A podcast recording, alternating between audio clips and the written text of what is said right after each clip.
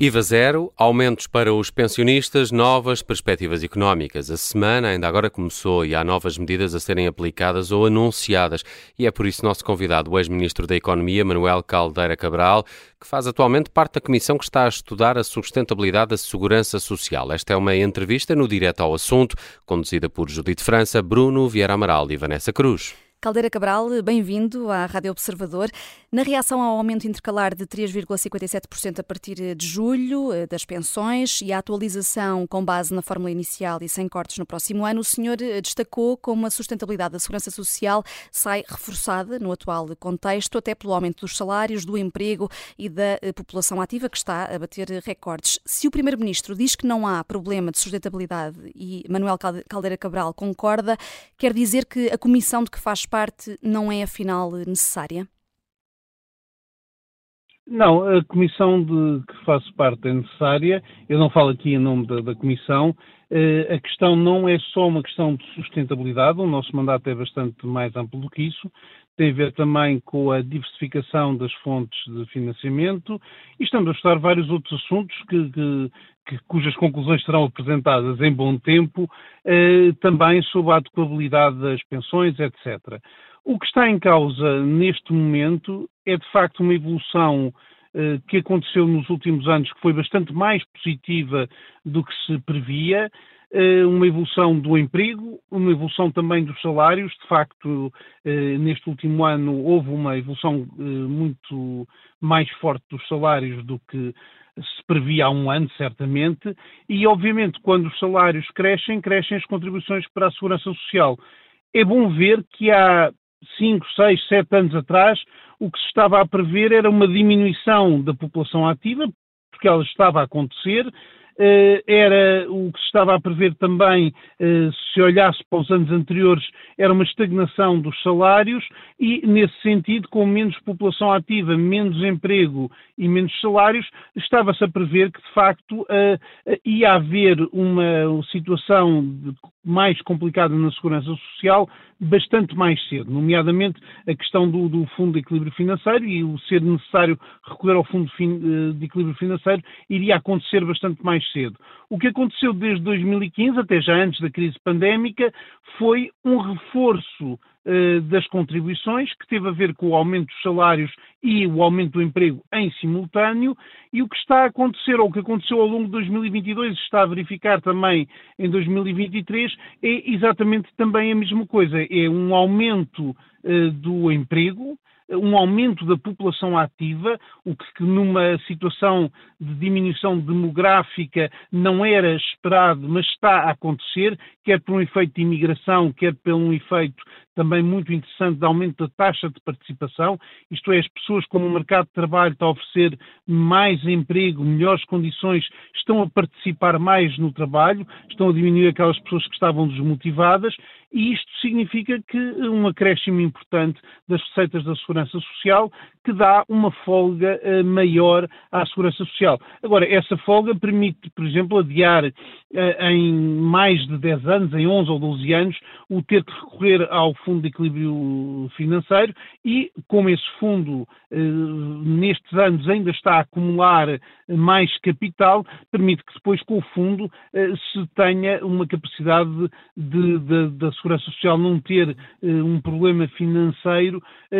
por 33 anos, foi a estimativa que se tem agora. Se estas condições continuarem a melhorar, poderemos até falar uh, de mais anos. No entanto, na segurança social não se pode olhar para o que vai ser daqui a 3 anos, 5 anos, ou dizer, bem, se daqui a 10 anos, nos próximos 10 anos está tudo bem, não há razões para preocupar. Os movimentos na segurança social são sempre de longo prazo, sabemos que a demografia tem o seu impacto. Sabemos que a imigração pode compensar parte do efeito demográfico, mas sabemos isso, mas não podemos contar com isso. Caldeira sabemos... Cabral, deixe-me só interrompê-lo agora, porque antes de avançarmos, a, a Comissão foi consultada sobre esta medida de atualização com base na fórmula legal para as pensões?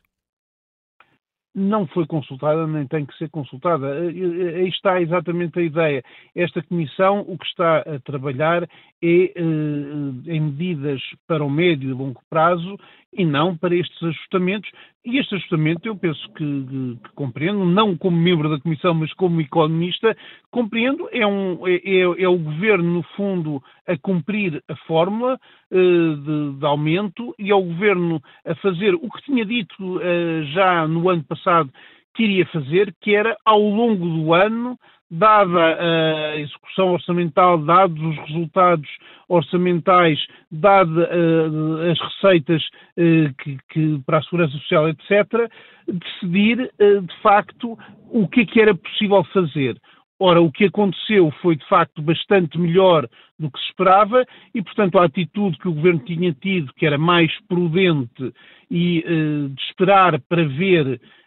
justificava-se naquela altura. É bom relembrar que em setembro muitas instituições internacionais estavam a prever para este ano uma recessão. Uh, o próprio governo uh, estava a prever um crescimento perto de 1%,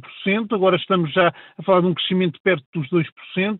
há alguns sinais de melhoria económica, há sinais também importantes, por exemplo, na redução do preço da energia, e todos estes sinais e a alteração das previsões permitem agora ter com segurança uma folga para fazer esta atualização. E nesse sentido, eu penso que esta atualização de facto é muito bem-vinda e é um fator positivo. Mas só é possível porque de facto as condições económicas e financeiras eh, também estão eh, num ponto melhor do que aquele que se previa em setembro e penso que em setembro, outubro, ter decidido já uh, e, e, e, ficar uh, depois muito à mercê do que seria uma, uma, uma circunstância económica com muitos sinais de instabilidade, seria, eventualmente, teria alguns riscos. O governo não quis correr esses riscos. Eu penso que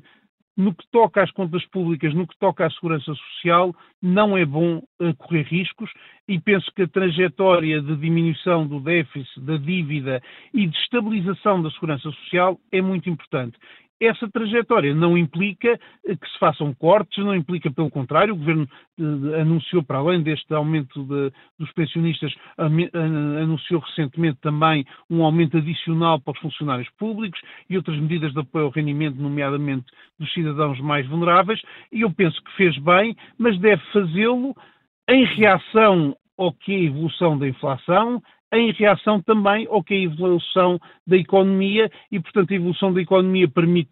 uh, ir mais longe, a evolução da inflação também exige que se deem um pouco mais de apoios, eh, mas eh, deve-se fazer isso com, no momento certo e deve-se fazer isso também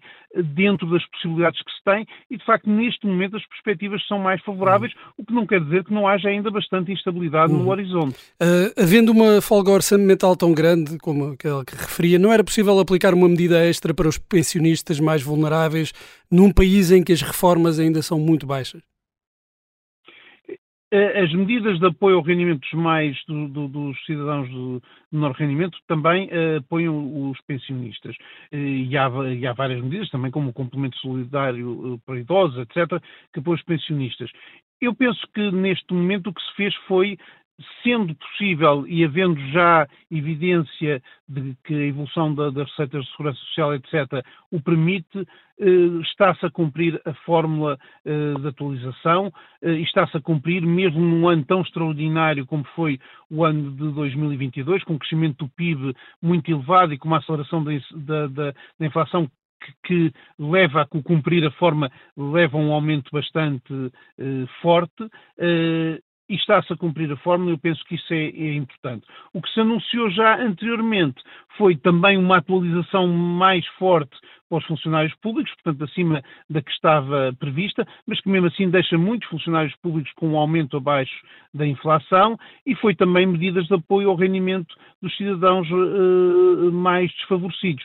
O outro lado da equação que está a acontecer, e é isso que a evidência da Segurança Social mostra, é o aumento dos salários, ele próprio está a fazer com que o rendimento das famílias, pelo menos as que estão a ter aumentos salariais, e muitas estão a ter aumentos salariais, está de facto a, a, a verificar-se aumentos salariais que estão muito em linha com o aumento da inflação, uh, o que significa que essa parte de, de, de, das famílias, etc., está a ter uma compensação dos efeitos da inflação, por uh, o aumento salarial e, de facto, os dados da Segurança Social que mostram um aumento dos salários de 8%, eh, mostram que, de facto, já em 2022 estava a haver uma compensação do aumento da, da inflação pelo aumento salarial eh, e que esperemos que continue a acontecer em 2023, principalmente porque os dados de crescimento económico que agora foi revisto em alta, e isso é um fator muito positivo, eh, vão permitir que haja também um aumento dos salários até acima da inflação. Desde 2019 que há uma taxa uh, prevista para empresas com mais contratos a termo uh, em cada setor. Uh, está a ser aplicada? Vale a pena aplicar esta taxa? Eu penso que neste momento a, a questão que se coloca ao, ao, nível do emprego é de facto o mercado de trabalho está a ter uma evolução muito positiva, a criar mais emprego, está a criar também mais emprego permanente e menos emprego precário e, portanto, nesse aspecto eu penso que não é um momento em que estejamos demasiado preocupados com essa questão. No entanto, eu penso que a questão da precariedade é uma questão que nos deve preocupar e deve-nos preocupar até nos grupos em que ela é mais forte, que é exatamente entre os mais jovens e nas perspectivas que isso faz e que isso coloca de as pessoas depois não terem estabilidade eh, profissional, etc., para constituir família, os que querem fazê-lo, para ter filhos, etc. E, portanto, é um problema, a precariedade é um problema do mercado laboral, porque quando há precariedade, os empregadores não apostam no, nos empregados porque eles estão sempre a rodar e nesse sentido é um problema negativo para o próprio mercado de trabalho e para as próprias empresas, mas é também um problema social mais amplo e é aí um problema. Penso que neste momento na condição em que está o mercado de trabalho, muitos dos empregadores o que se queixam é exatamente o contrário, é que mesmo dando condições não precárias, condições de emprego permanente, etc., tem muitos trabalhadores que saem porque há outros empregadores a darem-lhes condições salariais e, e, outras condições de trabalho melhores e, de facto, hoje em dia a grande questão de, de, da maior parte das empresas e das empresas que estão bem é uma questão de reter os trabalhadores e não uma questão de a questão contrária de, de terem eh, medo de terem trabalhadores a mais e não, e não os poderem uhum. manter e, portanto, quererem. Eh, e, portanto, eu penso que nesse aspecto a precariedade está em retração, e já está até há vários anos, mas penso que isso é positivo não só para a economia e para as empresas, como também para a sociedade eh, como um todo. E, e, só para terminarmos, Manuel Caldeira Cabral, este, este tema da segurança social, a comissão de que o senhor faz parte é independente, mas um dos membros é Vítor Junqueira, assessor do gabinete do secretário de Estado da Segurança Social. Isto faz sentido? Faz sentido, eu penso que o ter pessoas de diferentes origens não compromete em nada a independência de cada um de nós e dos resultados da Comissão. Penso que a Comissão tem ouvido eh, os parceiros sociais, eh, quer da, da, parte das empresas, CIP, etc., quer da parte eh, de, de, dos sindicatos, mas tem ouvido académicos, tem ouvido instituições internacionais como a OCDE, tem ouvido pessoas de, muito, de muitos lados, mas deve ouvir também o Governo, deve também perceber com o Governo o que é que o que é que o que é que é a posição do governo em várias áreas e, e a posição do governo também tem vários aspectos, são os, os aspectos das finanças, os aspectos do, do, Ministério do Emprego. Eu penso que isso não compromete em nada a independência da, da, da Comissão e penso que tem, temos desenvolvido um trabalho muito interessante e um trabalho que eu penso que vai dar um contributo. Eh, é um trabalho numa situação que é o que estes dados revelam que está melhor, mas a segurança social é uma preocupação de longo prazo, é uma preocupação de contrato social entre gerações, entre a geração mais nova e os mais velhos e de responsabilidade dos mais novos para com os mais velhos, mas de responsabilidade da sociedade e dos atores políticos para com os mais novos e para garantir aos mais novos que eles têm confiança que quando chegar a vez deles serem os mais velhos, e vai chegar, é essa a má novidade que eu tenho para eles, vai chegar, uh, mas quando chegar, que têm também um sistema e que o sistema está lá e está financeiramente estável e robusto e que lhes vai dar uh, os direitos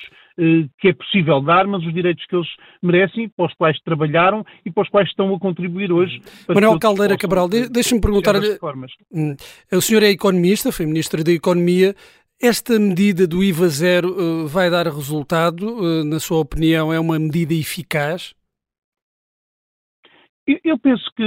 já defendi isso publicamente noutros programas. É mais eficaz para apoiar os mais pobres eh, dar apoio ao rendimento focado nos mais pobres. Quando se dá estes apoios transversais, eles são diluídos por todas as classes sociais e, portanto, muitas pessoas acabam por beneficiar deles sem ter eh, grande necessidade ou sem ter tanta necessidade. No entanto, o IVA tem um efeito diferente, tem um efeito de rendimento, porque as pessoas vão continuar a consumir os mesmos bens e pagam um bocadinho menos e, portanto, vêm do supermercado com um bocadinho mais de rendimento ou conseguem comprar mais algumas coisas e esse efeito é importante, mas tem também um efeito de baixar o preço, tem um efeito potencial de baixar o preço tem sempre o risco, obviamente, de uma parte ser absorvida pelas margens. O que estamos a ver neste momento é alguma tendência de descida dos preços